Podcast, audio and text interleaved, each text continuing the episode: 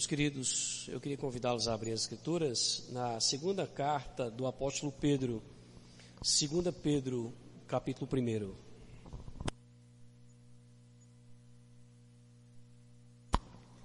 Nós estamos assim ainda em pausa no que se refere às nossas meditações em série.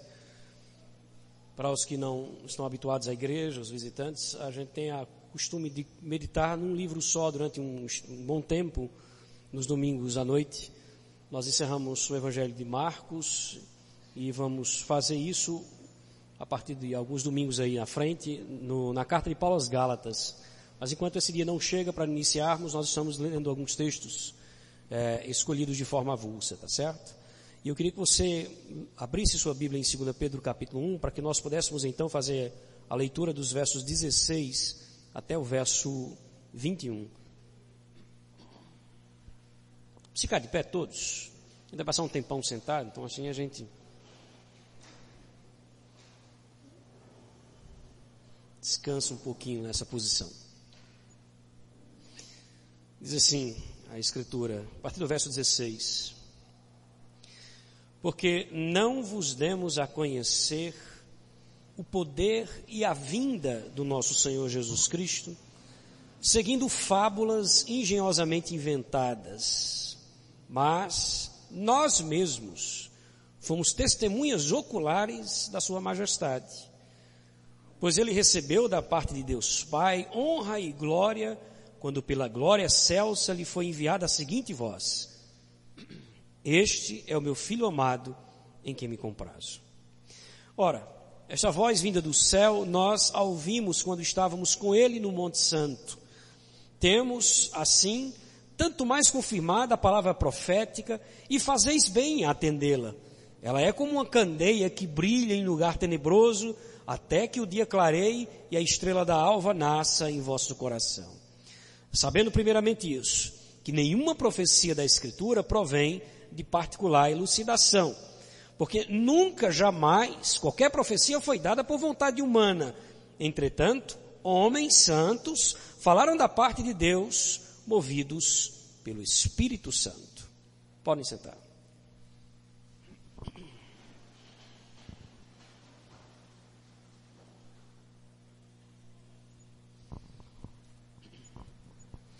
Queridos, é impressionante quando a gente estuda as Escrituras, em especial as cartas pastorais, a carta de Paulo, as cartas gerais, e nós percebemos que a heresia ou o falso ensino ou ensino desvinculado da revelação bíblica, ou usando de uma má interpretação bíblica, ele já era presente na igreja em seu início, logo na igreja embrionária, é? de forma primitiva, ali no começo da igreja cristã, as heresias já estavam presentes. Essas cartas que eles escrevem, muitas dessas cartas são endereçadas exatamente com essa intenção de fazer com que os cristãos percebam que no meio deles já, já, já estão presentes os seus falsos mestres ensinando os seus falsos ensinos.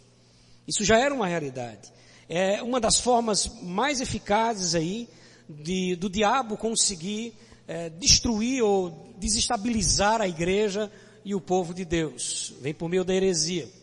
A heresia é tão terrível para a igreja, ou foi tão terrível naquele período, que ela foi mais prejudicial ao cristianismo do que a própria perseguição. Do que a própria perseguição. E esse texto que nós lemos aqui, especificamente, escrito pelo apóstolo Pedro, essa sua segunda carta direcionada à igreja, ela tem essa, esse texto tem essa intenção de combater uma dessas hediondas heresias que estavam presentes na igreja no primeiro século. Existiam alguns homens influentes, mestres, professores, que afirmavam que Jesus não viria uma segunda vez. Eles diziam que Jesus não vem novamente, que isso não era uma verdade.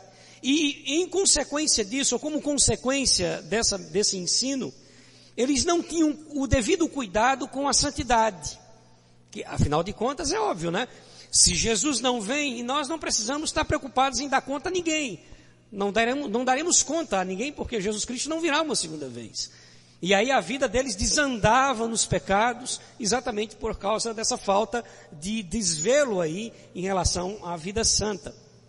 E o pior é que eles não apenas ensinavam isso, sei que isso é terrível, não é? Ensinavam isso aos crentes mais, mais despercebidos, não é? Mas pior que isso é que eles também zombavam daqueles que permaneciam crendo na vinda de Jesus Cristo. Eles tanto ensinavam é, essa falta de, de crença em relação à vinda de Jesus aos crentes mais desavisados, como também faziam um pouco caso daqueles que diziam, não, nós cremos que o Senhor Jesus Cristo voltará uma segunda vez. Veja só, passe uma página e veja o capítulo 3. Veja o tom da ironia, do sarcasmo, do desdém aí nos versículos 3 e 4 do capítulo 3 da carta. Diz o seguinte: Tendo em conta, antes de tudo, que nos últimos dias virão escarnecedores com seus escárnios, andando segundo suas próprias paixões, o que era uma consequência é, da falta de zelo pela santidade. E o que é que eles dizem? Verso 4. Isso aqui é a, descrição do escárnio, da zombaria. Onde está a promessa da sua vinda? Porque desde que os nossos pais morreram, todas as coisas permanecem como desde o princípio da criação. Essa era a zombaria. Cadê? Não disseram que ele vem? Eles, eles inseriam esse tom mais eh, irônico nos seus ensinos. E quando eles afirmavam de maneira doutrinária, olha, esse Jesus não vem, isso não é verdade, Jesus não vem uma segunda vez. Eles inseriam isso dizendo assim, olha, cadê? Onde é que ele está? Não disseram que ele vinha? E até agora as coisas não mudaram nesse sentido. Então eles ironizavam aí dentro do contexto doutrinário. E é exatamente na contramão dessas heresias que o apóstolo Pedro vai advertir aos cristãos quanto a essa verdade. Que verdade? Jesus voltará mesmo. Pedro escreve a carta para combatê-los e dizer: olha, vocês precisam se preparar, porque é verdade, ele vem. Queridos, no texto que nós lemos, os versos 16 a 21 do capítulo 1, pelo menos quatro verdades foram ditas pelo apóstolo Pedro aqui. E eu quero me deter a cada uma dessas verdades e pontuá-las como nossa reflexão, observando-as com os irmãos sobre a luz do tema, o que nós precisamos compreender sobre a segunda vinda de Cristo. O que nós precisamos compreender sobre a segunda vinda de Cristo. Antes de nós orarmos, eu já quero desculpar com os queridos por não ter colocado a síntese mais uma vez no boletim de vocês, como estão acostumados, né? Prometo que quando a gente começar a série, eu serei mais disciplinado, mais disciplinado quanto a essa questão, tá bom? Mas esse será o tema que nós vamos trabalhar, que nós precisamos compreender sobre a segunda vinda de Cristo, e eu convido você a fechar os seus olhos, para que possamos então orar a Deus, pedindo a sua orientação nesse momento. Senhor, nós somos desafiados nessa hora a meditarmos sobre um tema tão importante para nós. Pois afinal de contas, que esperança haveria para nós se não houvesse a promessa da tua vinda para nos resgatar? Por isso, ó Deus, ó Deus, olha para nós com misericórdia. Faz-nos entender tua palavra, ó Deus. Faz-nos compreender as tuas intenções ao inspirar o teu servo a escrever, ó Deus, o texto que nós vamos meditar nessa noite para o louvor da tua glória e edificação do corpo de Cristo.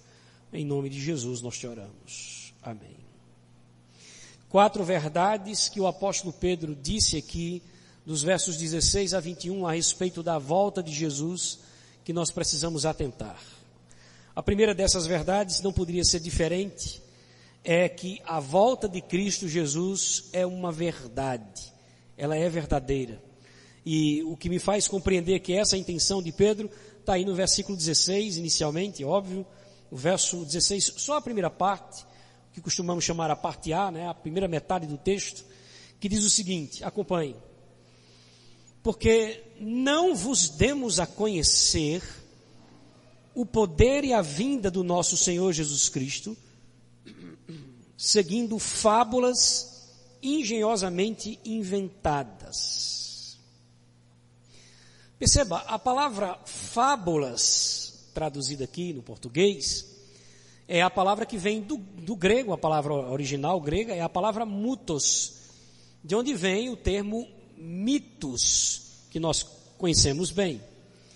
E é exatamente essa a argumentação dos falsos mestres quando falavam da segunda vinda de Cristo. E eles diziam, olha, essa história de que Jesus vai vir uma segunda vez é um mito. Não é uma verdade. É uma fábula, é um conto. O que é que Pedro está fazendo? Eles acusavam o apóstolo. Pedro está dizendo isso para que vocês fiquem com medo e dessa maneira se submetam aos ensinamentos dele. Então, para que vocês fiquem apreensivos, ele costuma dizer: olha, Jesus vai voltar uma segunda vez, por isso precisamos estar preparados, precisamos buscar viver uma vida mais reta aos seus olhos. Os falsos mestres diziam: isso é uma fábula, isso é um mito, isso é conversa fiada do apóstolo Pedro, para ter vocês nas mãos em relação a isso. Diante disso, o apóstolo se defende dizendo isso que você está vendo aí. Nós não vos demos a conhecer o poder e a vinda do Senhor Jesus Cristo, seguindo fábulas engenhosamente inventadas. Veja o que ele disse: o poder e a vinda de Cristo, ou a vinda poderosa de Cristo, que é o que o texto quer dizer aqui, é tão real para a vida do apóstolo Pedro, irmãos, que Pedro estava preso por causa dessa mensagem, e mais à frente ele seria martirizado, morto, por causa disso pela sua convicção de que Jesus era o Messias, que tinha sido morto, ressuscitado, foi assunto aos céus, mas um dia voltará. Era essa a mensagem que ele pregava. E por essa verdade, ele foi preso e martirizado. Percebe? Como para ele tem toda a convicção de que o que ele está dizendo aqui é, é fato. Por isso é que ele diz no texto, nós não demos a conhecer a poderosa vinda do Senhor Jesus Cristo seguindo fábulas inventadas. É uma verdade isso. E por que então o homem parece ter essa tendência de não acreditar em coisas como essa? Queridos, quando o homem quer viver o pecado sem sentir a culpa ou o peso da culpa que o pecado promove na sua alma, ele é capaz de negar a existência do próprio Deus. Quando ele quer continuar pecando sem se sentir meio que oprimido, meio que vigiado, como que se seus pecados tivessem sido contabilizados para que um dia fosse prestado contas a alguém, ele quer viver meio que alforriado desse sentimento de culpa, ele é capaz de negar até a existência de Deus. O salmista diz no Salmo 14, verso 1, diz o louco no seu coração, não a Deus. Aí o resto do texto diz: corrompem-se, praticam abominações e já não há mais quem faça o bem. Você percebe? Para que possam se corromper e fazer o que querem, negam a existência de Deus, dizendo não a Deus. É meio que alivia a consciência quando se faz isso. Quando o homem não consegue negar a existência de Deus, ele se afasta de tudo aquilo que possa lembrar a existência de Deus. Ele se afasta da palavra de Deus, ele se afasta da igreja de Deus, ele se afasta, afasta dos santos de Deus, tudo aquilo que lembra Deus, que vai lembrar que ele vai ser corrigido um dia, de tudo isso ele se afasta. Então, perceba, o mesmo princípio é aplicado aqui no que se refere à segunda vinda de Cristo Jesus. Negar a vinda de Cristo Jesus uma segunda vez é alforriar a alma em relação à prestação de contas que haverá com Jesus Cristo. Então, da mesma forma que se nega a divindade, da mesma maneira que se afasta de tudo aquilo que é sagrado, para não lembrar desse Deus, pelo mesmo princípio eles diziam o quê? Jesus não vem uma segunda vez. Fique tranquilo. que coisa, né? Ironia isso. Né? Fique tranquilo, ele não vem uma segunda vez. Você não vai precisar prestar contas a esse Deus. É por esse mesmo princípio que eles faziam isso. E era isso, entre outras heresias, que eles ensinavam.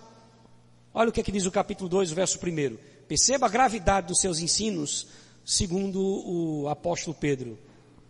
Capítulo 2, verso 1 diz assim: Assim como no meio do povo surgiram falsos profetas no passado, aí Pedro diz: Assim também, da mesma forma, haverá entre vós, uma referência aos cristãos, falsos mestres os quais introduzarão, e ele diz de que maneira vão fazer isso?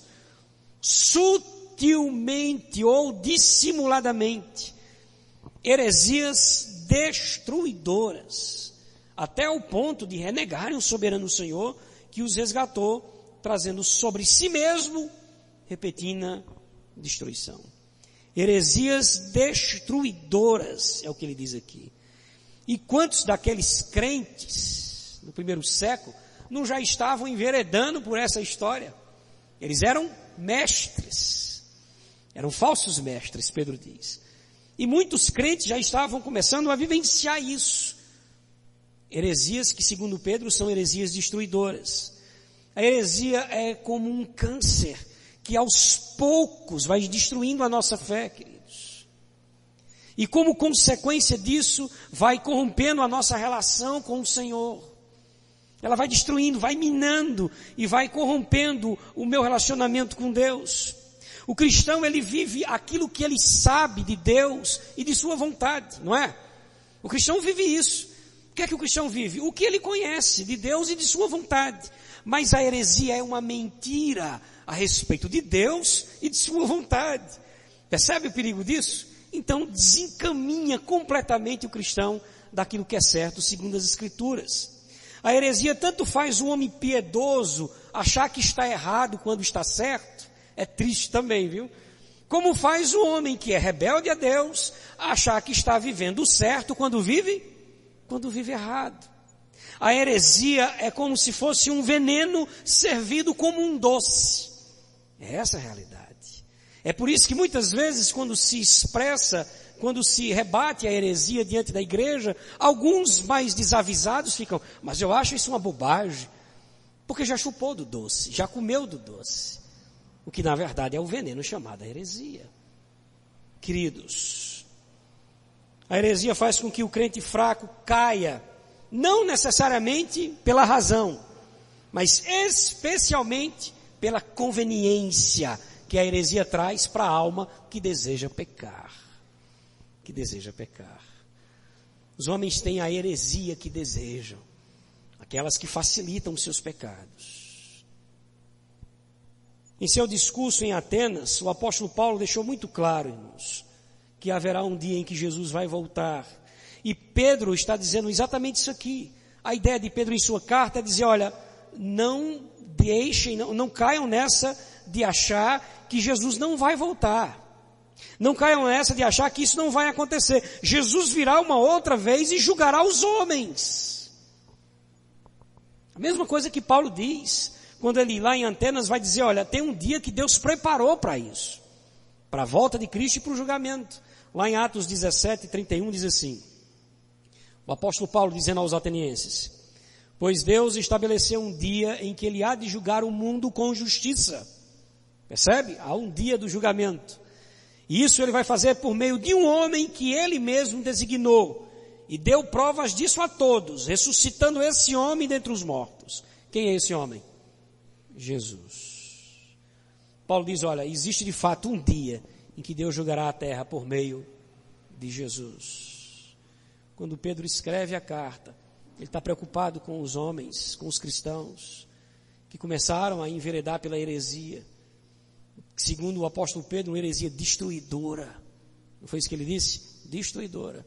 E Pedro começa dizendo: Olha, preciso dizer a vocês, Jesus vai voltar. Isso é uma verdade. Quando eu falei disso, eu não estava citando um mito, uma fábula, mas eu estava falando de uma verdade. E essa é a primeira coisa que eu e você também precisamos saber nessa noite. A volta de Cristo é uma verdade. Uma segunda verdade a respeito da segunda vinda de Cristo Jesus, além do fato de ser ela uma verdade, é que ela foi confirmada pela experiência. Foi confirmada pela experiência. Veja o verso 16, a parte que nós não lemos, a parte B do verso, da metade para trás, né? Da metade para frente, aliás, e o verso 17. Olha o que diz. Mas nós mesmos fomos testemunhas oculares de Sua Majestade. Pois ele recebeu da parte de Deus Pai honra e glória, quando pela glória celsa lhe foi enviada a seguinte voz: Este é meu filho amado, em quem me comprazo. Note como é que o apóstolo começa dizendo aqui: Nós mesmos fomos testemunhas oculares de Sua Majestade. Em outras palavras, nós com os nossos próprios olhos, nós vimos Jesus em Sua Majestade. Em outras palavras, nós vimos Jesus reinando. Nós vimos Jesus reinando. Assim como Jesus nos prometeu antes de subir aos céus, de que ele voltaria para reinar visivelmente, um dia, o Pedro está dizendo aqui, ele nos deu uma prova disso enquanto esteve aqui. E nós fomos testemunhas disso. Quando ele diz nós aqui, é uma referência a três dos doze apóstolos de Jesus ele mesmo, Pedro, e os irmãos Tiago e João, filhos de Zebedeu, que também eram apóstolos de Jesus Cristo. E Pedro está se referindo a que momento? Se você tivesse lá, Pedro, quando foi que isso aconteceu? Quando foi que Jesus deu uma amostra de que um dia ele voltará em sua majestade? Para que a gente entenda, marque seu texto e venha comigo para esse esplendoroso texto de Mateus capítulo 16. Marque o texto para que você possa voltar e venha comigo para o Evangelho de Mateus, o primeiro Evangelho na ordem da Escritura, capítulo 16.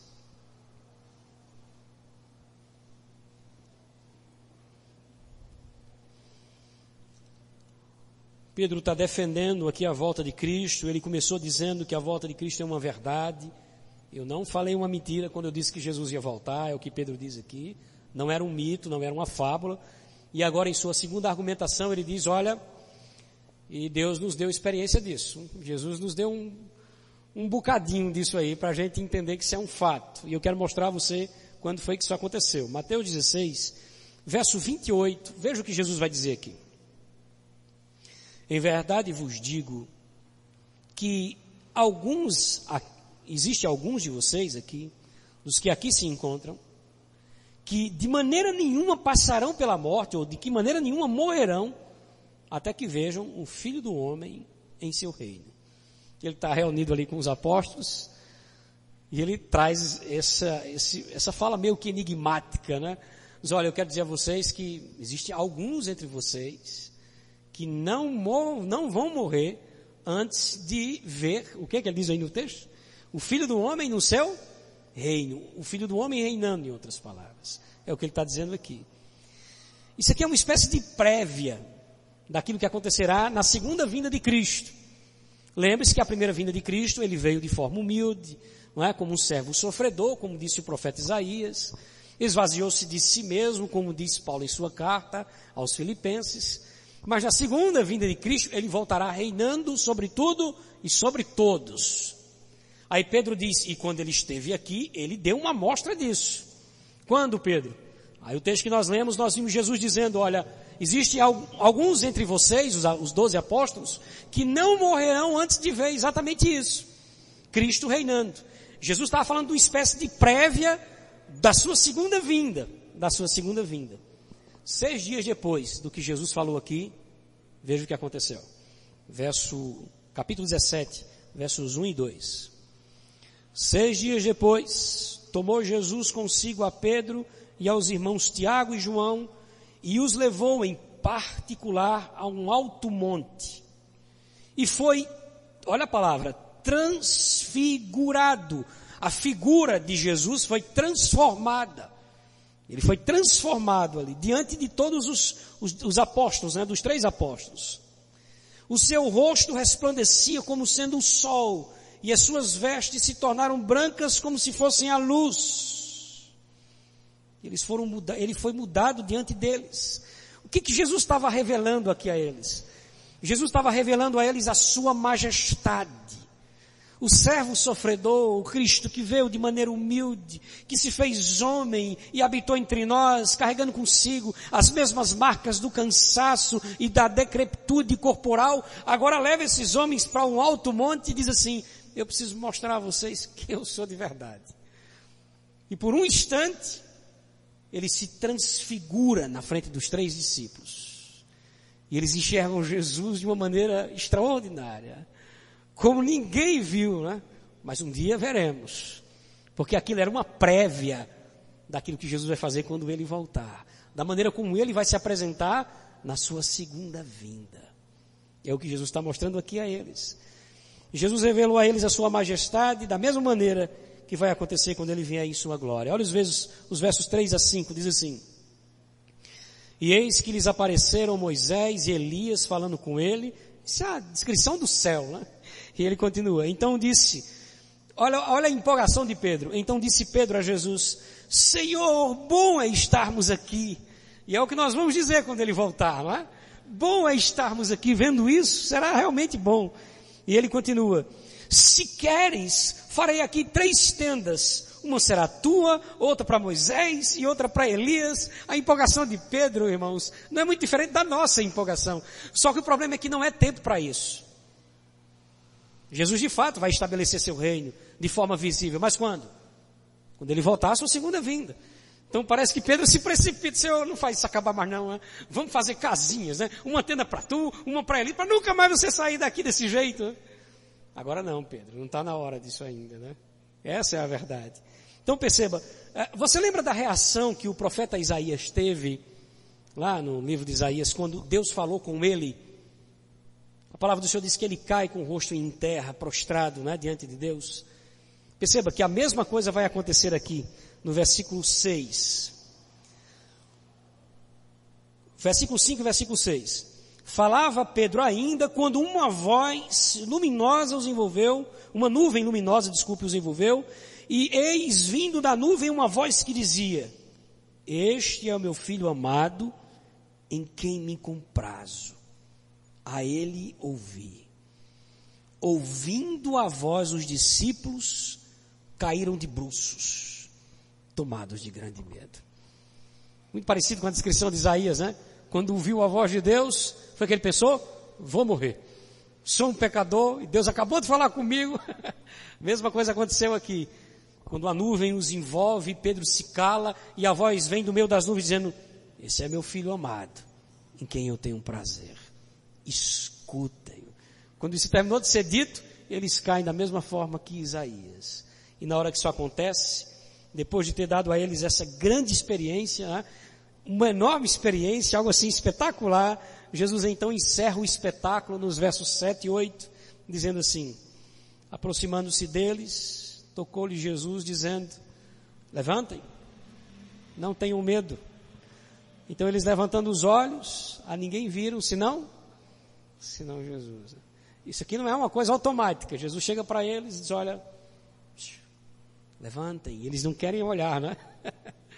Não tenham medo. Aí diz o, o fato de não querer orar está nesse verso, quando diz assim, e eles erguendo os olhos, como vai devagarinho, já acabou. Espetacular o que eles viram ali. Isso é espetacular. Agora volta para o texto de 2 Pedro. E tendo isso em mente, que você acabou de ler, a experiência de Pedro, leia novamente comigo os versos 16 a 18. Só a parte B do verso 16.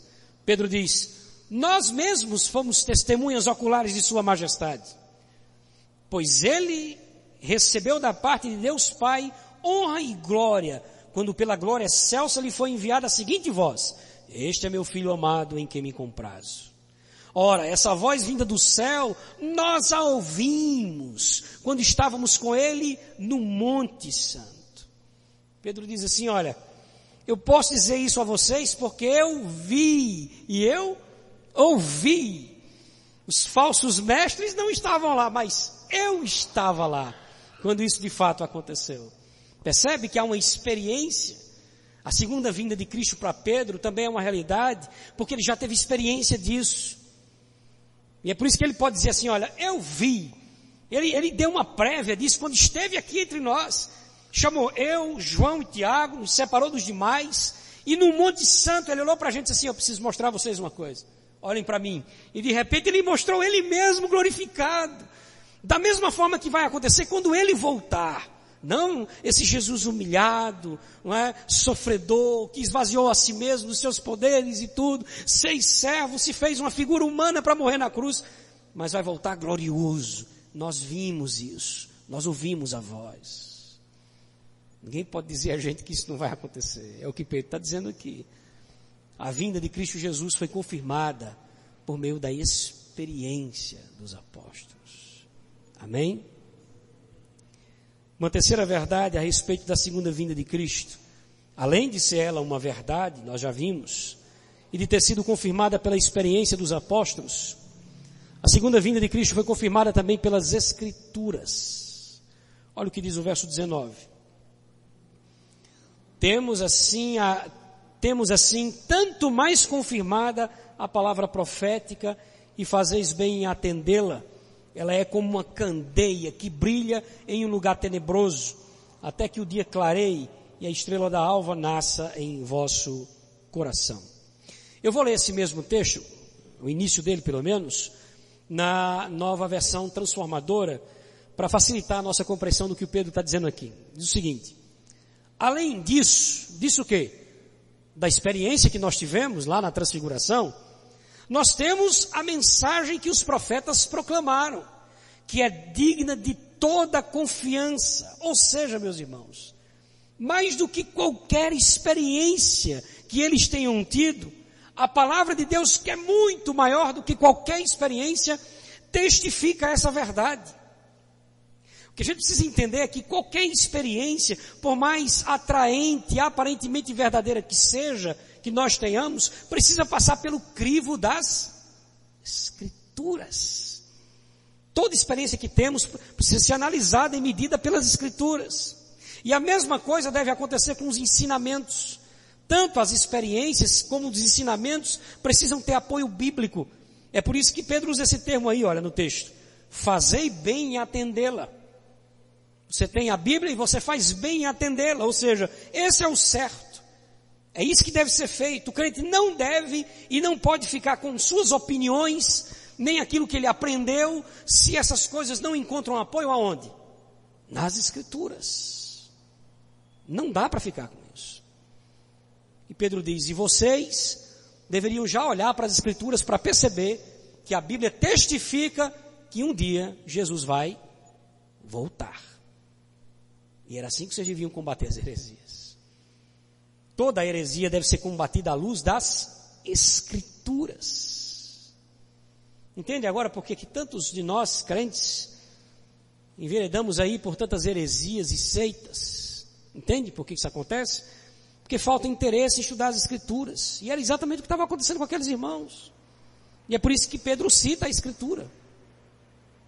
A palavra de Deus, diz o salmista, é lâmpada para os nossos pés e luz para o nosso caminho.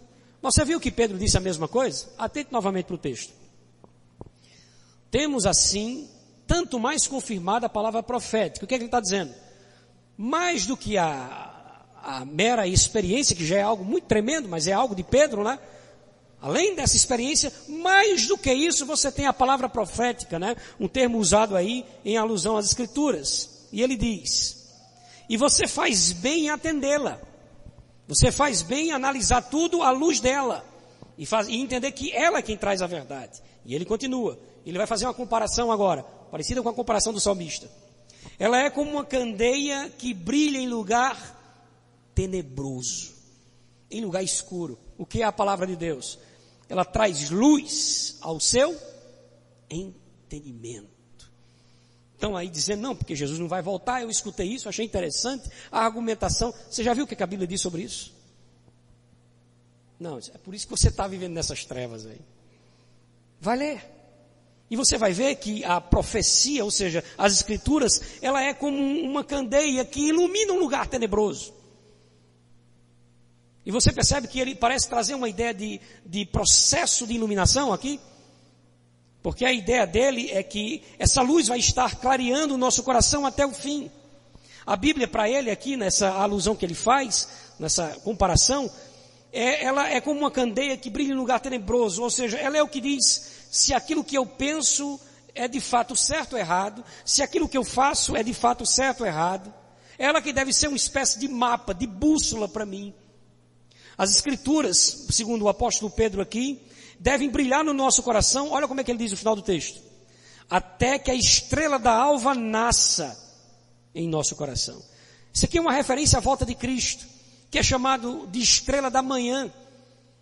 E a referência também ao impacto que Jesus trará quando ele voltar. Deixa eu tentar fazer você entender isso melhor. Veja o verso novamente. Ela é como uma candeia que brilha em lugar tenebroso Ou seja, por meio das escrituras, você entende o que é certo e o que é errado, o que é verdadeiro e o que é falso. E ele continua. Até quando? Até que o dia clareie e a estrela da alva nasça em vosso coração. Essa candeia deve brilhar para nós até o dia em que eu não precisar mais dela. Quando é que você precisa da luz? Enquanto tudo estiver em trevas. E quando chegar o dia claro? Não é isso que ele está dizendo? Até que chegue o dia em que a estrela da alva nasça e deixe tudo às claras. De que ele está falando? Da volta de Cristo. Ou seja, a Bíblia vai apontar para essa volta de Cristo até a hora que ele voltar. E vocês já deviam ter visto isso, é o que Pedro está dizendo. Vocês já deviam ter percebido isso. Quer saber se Jesus vai voltar? Dá uma olhada na Escritura. Vai olhar as profecias. Ela é como uma candeia que vai iluminando o nosso caminho até o dia que ele vai voltar. E quando ela voltar, quando ele voltar, você nem precisará mais dela. Você nem precisará mais dela. Isso é muito bonito, meus irmãos. Na volta de Cristo, todo, obviamente isso, mas na volta de Cristo, todo resquício de dúvida se acaba. Todo resquício de dúvida se acaba. Quando Jesus voltar, toda a dúvida do coração dos homens vai se acabar em relação a isso. E eles vão poder olhar para Jesus, a estrela da alva, e vão poder dizer assim: Poxa, era verdade mesmo. Agora tem mal o que fazer. De fato, ficou às claras isso aí. Então a gente precisa entender o que, é que o apóstolo Pedro está fazendo aqui. Ele está argumentando com aqueles cristãos, tentando fazer eles entenderem: olha, esse ensino é falso, gente. E quando eu preguei para vocês sobre a volta de Cristo, eu não usei mito. Não era fábula, eu estava falando a verdade. Tanto é que tem a minha experiência sobre isso. Nós vimos, fomos testemunhas oculares. Lá no monte ele se transfigurou e mostrou que de fato a maneira como ele viria na sua segunda vinda. Nós vimos isso. Mas, mais que tudo isso, está o testemunho das escrituras, Pedro diz. Vocês deviam ter olhado para a Bíblia. Ela é como uma candeia que vai iluminar você, a sua mente. E vai fazer você entender que Cristo vai voltar mesmo. Todos os nossos erros doutrinários, não é? Todos os nossos erros comportamentais, determinados vícios e posturas nossas que Deus é prova, não são muitas vezes consertados, porque a candeia parece que não brilha em nossa vida. E aí a gente continua andando em lugares tenebrosos doutrinariamente tenebrosos, moralmente tenebrosos. É terrível isso, né? E é isso que Pedro está dizendo. Vocês estão no escuro. E o pior disso tudo é que vocês estão no escuro tendo nas mãos a luz. Poxa, a Bíblia fala disso, gente. A Bíblia dá testemunho dessa verdade. Profecias foram ditas a respeito disso. E esse é o terceiro argumento de Pedro aqui sobre a vinda de Cristo Jesus. Por fim, meus irmãos, além de ser uma verdade a vinda de Cristo, além de ter sido confirmada pela experiência dos apóstolos, e além de ter sido confirmada pelas Escrituras, ela é garantida pelo próprio Deus. Olha o verso 20 que diz: Sabendo primeiramente isto, que nenhuma profecia da Escritura provém de particular elucidação. O que, é que ele está dizendo aqui? Nenhum homem fez surgir as, as escrituras de si mesmo ou por si mesmo, sozinho. É isso que ele está dizendo. Nenhuma profecia da escritura provém de uma elucidação particular do próprio cidadão que escreveu. O que, é que Pedro quer dizer com isso? Então como é que foi escrito isso aí? Olha o verso 21.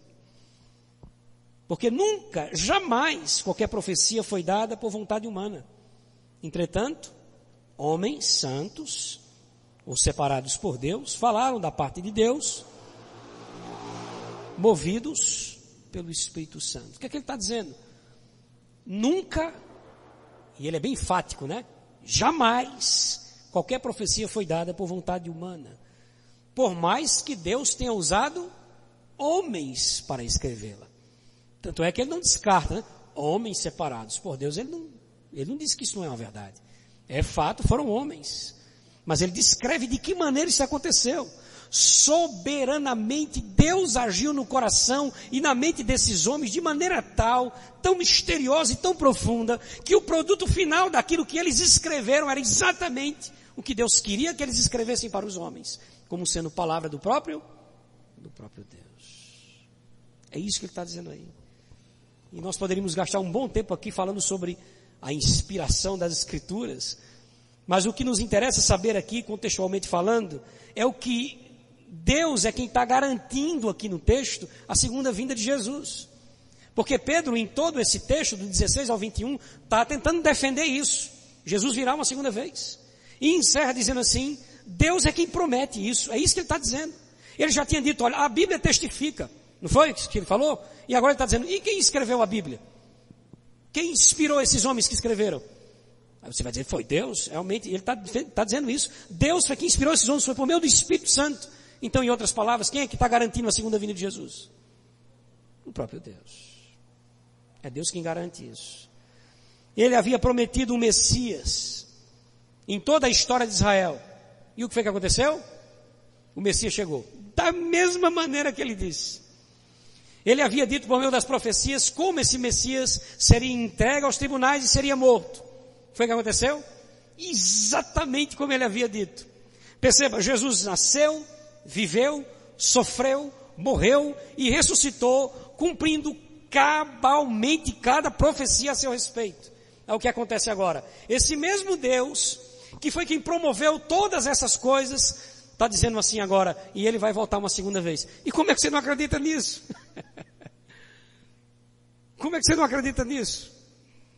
O mesmo Deus que desde lá do Éden vem promovendo tudo aquilo que ele vai dizendo que vai acontecer, agora vai dizer assim, olha, e vou terminar a história fazendo Jesus voltar uma segunda vez. Aí você diz, não, no resto eu acredito, mas isso aqui. É o mesmo Deus prometendo a segunda vinda de Jesus. Queridos, a volta de Cristo, muitas vezes tão pouco falada em nossos púlpitos. A volta de Cristo, que é um evento do qual nós estamos esperando ainda, é a razão de estarmos aqui. Você entendeu isso? Sem nenhum erro doutrinário, teológico, se alguém perguntasse a você, por que você está indo para a igreja cultuar a Deus? Você podia responder tranquilamente, porque Jesus vai, porque Jesus vai voltar. a razão de você adorá-lo está ligado à volta de Cristo. A motivação que leva você a temê-lo, a fazer a sua vida uma vida devota a esse Deus, está na promessa dele de que vai voltar. Quando Jesus faz promessas no Evangelho sobre sua volta, estão sempre num contexto de dificuldade do seu povo. Está difícil, não está? Vocês serão perseguidos, isso. Eu vou voltar, não se preocupe. Na casa do meu pai há muitas moradas, vou preparar e volto para buscá-los. Percebe? A nossa esperança está nisso. Do contrário, não havia o quê? Esperança para a gente. Então para que estar tá aqui? Se nós não acreditássemos nisso. Percebe? É por isso que Pedro escreve a carta. E não dá para a gente entender com que sentimento, se tristeza, revolta, ira, como apóstolo que era, por causa dos falsos mestres e do desse enveredar-se da igreja para a heresia com tanta facilidade. E diz, olha, há argumentos sobre isso que vocês precisam atentar. Eu nunca falei da volta de Cristo como se fosse um mito, Pedro diz. Todas as vezes que eu falava da volta de Jesus, eu falava como uma verdade, porque de fato é. E ele estava preso por causa disso. E ele morreria por causa disso, mais à frente. E ele continua dizendo mais.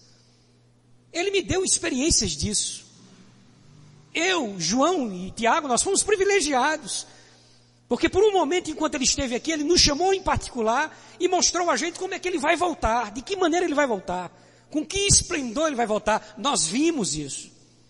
Eles não viram, mas eu posso dizer a vocês que nós vimos e ouvimos a voz e confirmou isso. E tem mais uma coisa. A palavra de Deus confirma isso, gente. Ela é como luz para o caminho de vocês. Sempre que você ficar em dúvida, em trevas, recorra à luz. Se você tivesse feito isso, já tinha entendido que a palavra do Senhor fala sobre a volta de Cristo Jesus como uma coisa certa. E quem foi que inspirou esses homens que escreveram? Deus. Então quem garante a volta de Cristo? Deus. O mesmo que em todas as profecias a respeito do Messias as cumpriu cabalmente. Aí agora encerra dizendo assim, e ele vai voltar uma segunda vez? Prepare-se. Como é que vocês não vão acreditar nisso? A base da nossa vida com o Senhor está nessa expectativa que nós temos da volta do Senhor Jesus.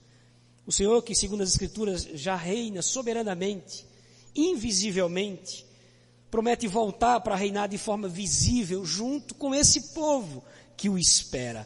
Essa é uma grande verdade, confirmada pela experiência dos apóstolos, confirmada pelas Sagradas Escrituras, garantida pelo próprio Deus soberano, e é isso que nós precisamos entender a respeito da segunda vinda de Jesus Cristo.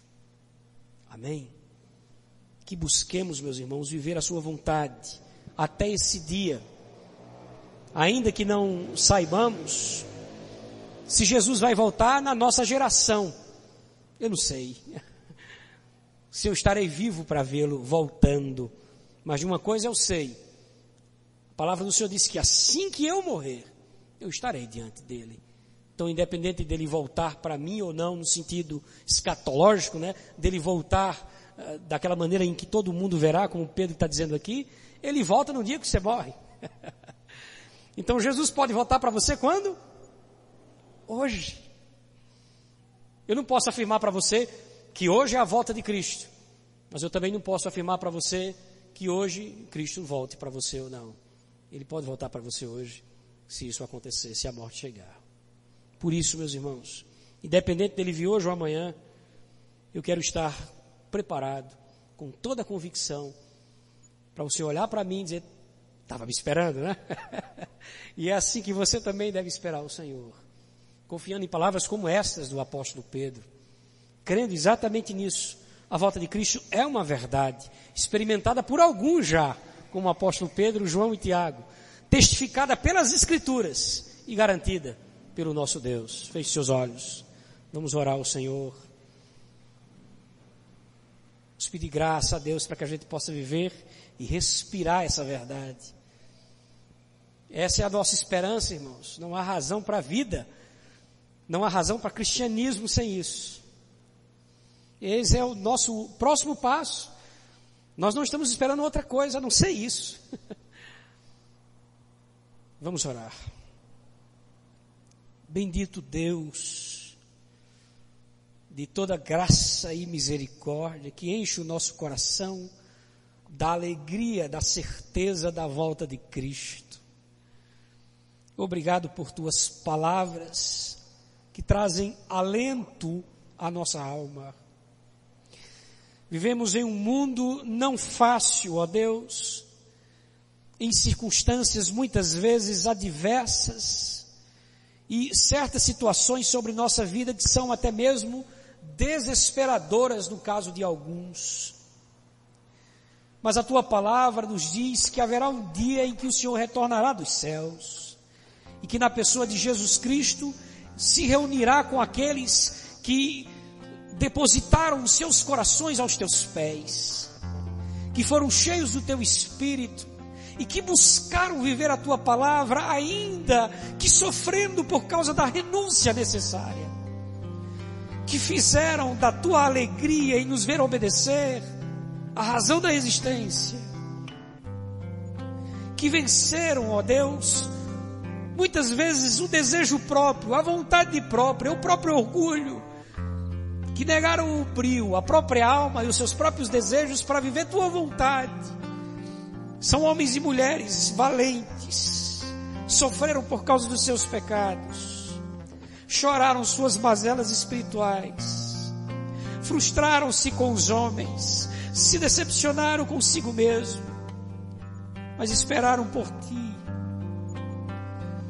buscando obedecer tua palavra, viver nos teus caminhos, guiar-se, deixar-se guiar a vida mediante a tua revelação, movidos pelo teu espírito, ajudados pelo Senhor.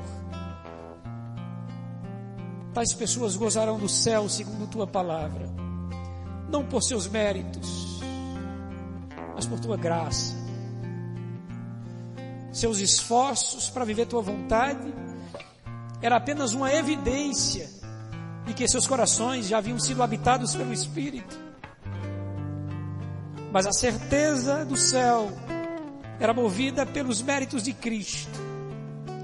A convicção de vida eterna vinha aos seus corações somente porque o Senhor é bom e é justo e é fiel nessas tuas promessas. Prometestes a estes povo, a esse povo que vive, que vive em aliança com o Senhor, e que em teu retorno nos levaria para junto do Senhor. Obrigado mais uma vez pela tua palavra, Senhor. Perdoa as nossas falhas e pecados e ajuda-nos em nome de Jesus a fazer com que as instruções dessa noite elas possam ficar imbuídas em nossa alma. Possamos voltar aos nossos lares ainda mais cônscios de que o Senhor vai voltar. Aleluia. O Senhor vai voltar.